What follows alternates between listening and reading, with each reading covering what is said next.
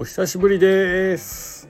つくなしラジオ898、えー、白馬村の小さなコーヒー屋の独り言第8回になりますね。イエイ。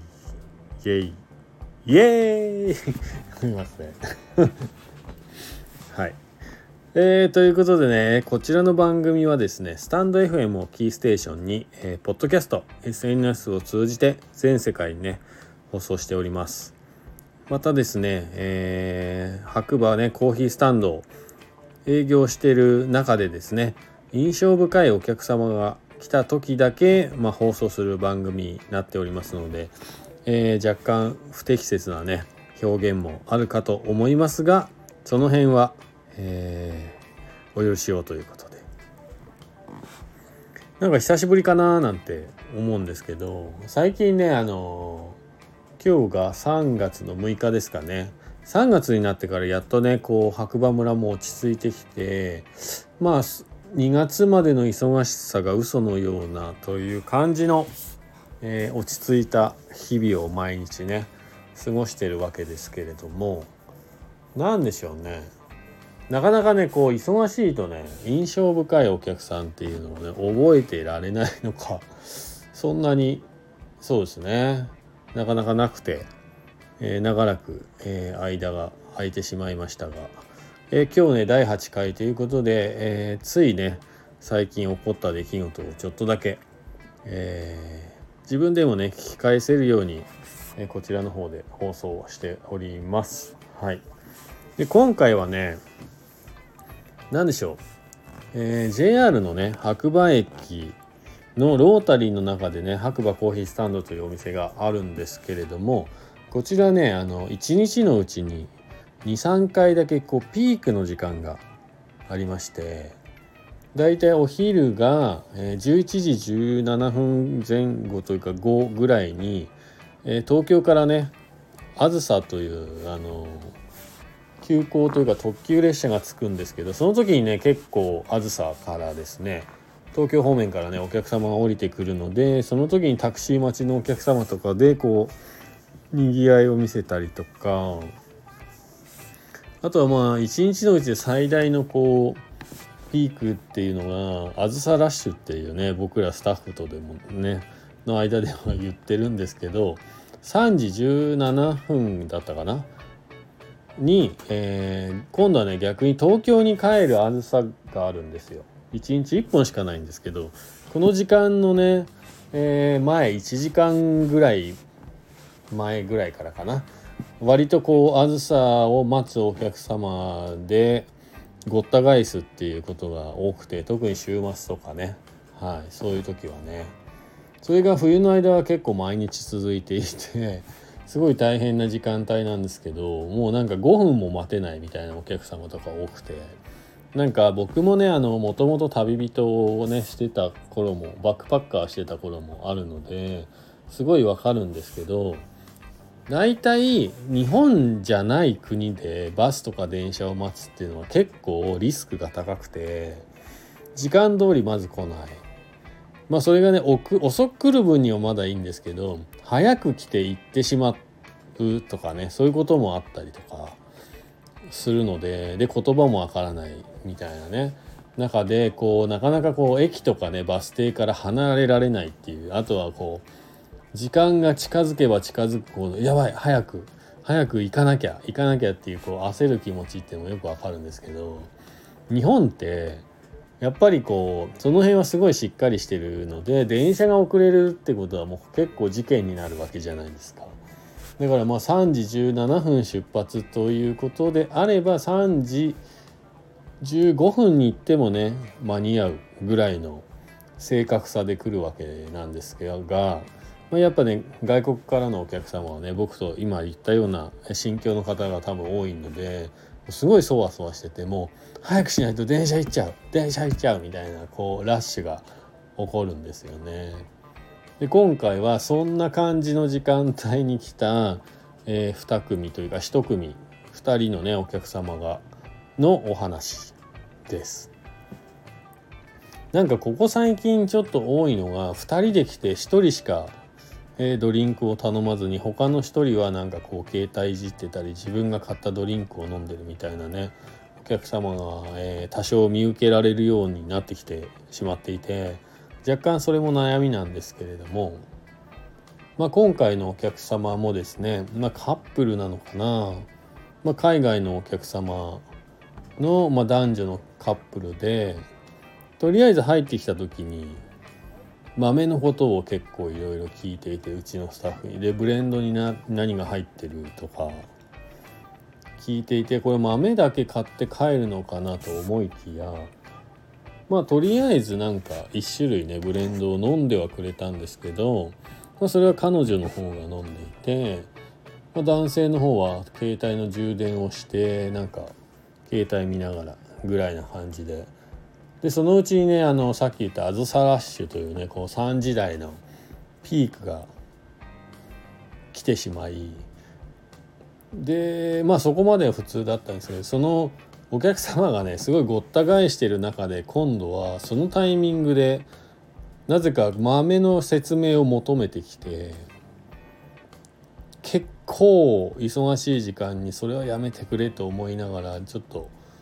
イラッとしながらね相手をしたんですけどで あの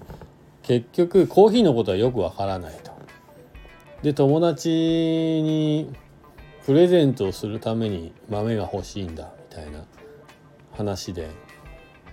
でもう一回ブレンドの説明を全てどんな豆が入ってるかとか説明してでまあやっと買うってなったんですけどまあ結局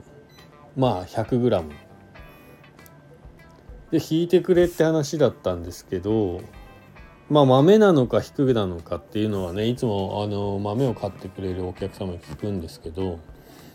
まあそのお客様はですねもう友達が、えー、コーヒーを引くための道具を持ってるかもわからない。何を使ってコーヒーを入れるのかもわからない。という状況ででそこでもうねお店の中はもうそのあずさラッシュでですねお客様がたくさん待っていて本当はそのお客様に申し訳ないですけど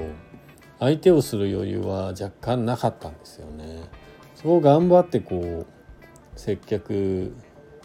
して最後に言われたのは「いや私コーヒーのことやっぱ分かんないし」みたいな「なんだそれ」みたいな。なんか何なんでしょうね。サービス業。だか他のお客さんを待たせてまで接客した結果がこれかと。うん。って思っちゃいました。何のためにこんなに説明したんだろうみたいな。まあ一応最後はコーヒー美味しかったと。それでもね言って帰っていただきましたけれども。なんかねこう TPO でまああのその後まあすぐにね割とこう電車が行ってしまうと暇になるんで電車がまあ17分ぐらいに出た後はすごい穏やかな時間が戻ってきたのでもうそのタイミングだったらいくらでもねあの説明丁寧にしてっていうまあ後で思い返していやまだまだ僕も自分も接客まだまだだなって思い忘された、まあ、出来事っていうことなんですけど。まあお客さんでねもし皆さんもね行く時はまずねどんな豆がいいのか。まああとはプレゼントであればその人がどんなコーヒーを飲んでるとかね。まあなんか最低限の情報は持ってきた方がいいんじゃないかなと思います。まあお店の形態にもよると思いますが、まあ、あとはお店の中の状況を見てですね暇な時間であればいいんですけどやっぱ他のお客様もねたくさんこう詰められている中でなかなかこうお店としてのね対応が難しい時も正直あります。でこちらの気持ちが乗らない時もあります。はい、待たせているのでね。まあそういうことをねなるべく減らしてはいきたいなと、まあ、自分の中でそういうところがまだまだだなと思いながらね今回ちょっと反省も半分ありつつもうちょっとタイミングずらしてくれたらもう少しできたなっていうのはねあるので、まあ、今回そういう内容で、はい、のお客様がいたよっていうお話ですね。はい、いやでも空気読めてなかったな。うん、まあ読もうともしてなかったんでしょうけどね。海外の方は独特のザ・ワールドっていうのはあると。まあ日本人の方には少ない感じのお客様ですかね。はい、ただねやっぱり白馬という場所柄ね、まあ、国際的な、えー、観光地にもうすでになってしまっているので、まあ、そういう方にもねできる限りねあの普段のお客様と同じ対応をしたいなと思いつつ、まあ、そういうことができなかったっていうのはねやっぱ僕の中で反省点ですね。まだまだですねほんとサービス業って難しいなって、はい、反省もしましたがお客様の方も気をつけていただければなと改めて。はい。なんか昔はねお客様は神様だみたいなねえー、ことをねよく言われていましたが今はそうでもない、まあ、対等なんじゃないかなと思います。はい、ではまあこちら側お店側もねやっぱ人間なんでイラッとすることもあるし今気分によってねこう接客が変わることもまあ多々あると。しかもマナーの悪いお客様ね特に今回、まあ、最初に言いましたが最近多いこう23人できて1人しか頼まないとか結構ストレスなんですよお店側としては。だからよくねスタッフとか仲のいいお客様とかにもね話を相談じゃないですけどいやこういうお客さんがいてねっつってもう1人ワンオーダーしてくれって書くか書かないか悩んでんだよねっていう話をするいいんじゃない書けばとか。は言ってはくれるんですけどなかなかねそこに踏み出せないというか踏み込めないというか。できればねあの気持ちのいい空間でコーヒー飲んで気持ちよく帰ってまた白馬に行きたいなって思って帰ってもらえたら一番最高だと思ってはいるんですけど。何せ、まあ、お店もねあの大手と違ってねお店のキャパも決まってますしまあ売り上げがなければ正直ね、えー、お店の存続もね危ういような小さいお店なのでなんかその辺のルールはやっぱ明確にした方がいいのかなって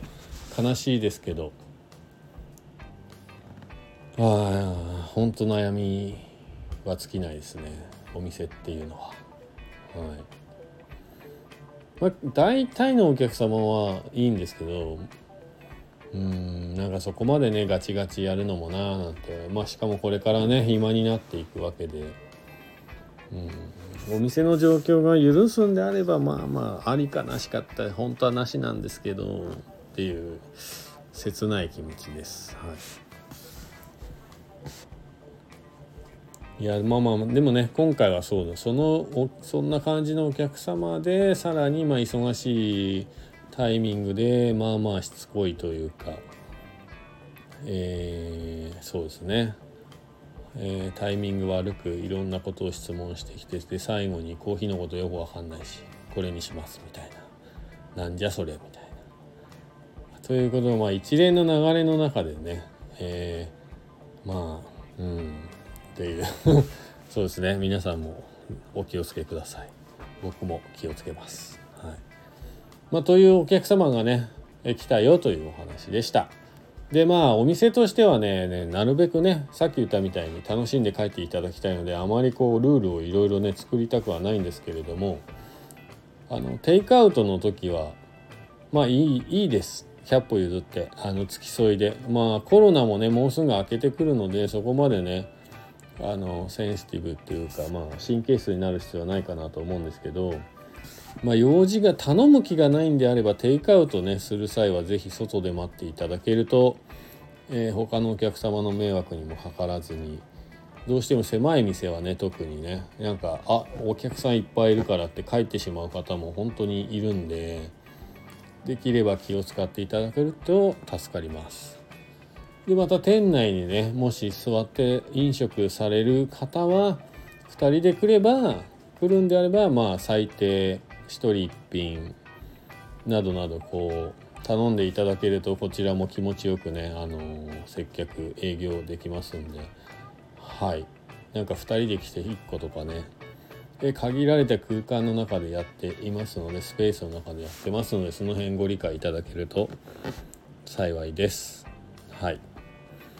ということでね、えー、こちらの番組、えー、白馬村の小さなコーヒー屋さんの独り言ということでえっ、ー、とね、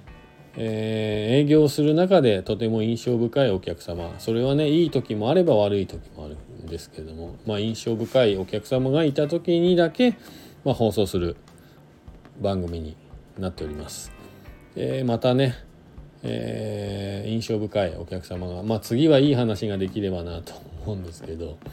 はい。まあ、いい話も実際あるんですよ。この今8回目。この8回の中ではいい話もありますし、はい、今回はたまたまちょっとねあのルール違反というかマナー違反というかねそういうお客様がいたというお話だったんですけれども、はい、是非あの懲りずに飽きずにお付き合い長い目でね温かい気持ちでお付き合いいただければいいなと思います、えー、それではねまた次回お耳にかかりましょう。ハッピーなコーヒーライフを。じゃあね。バイバーイ。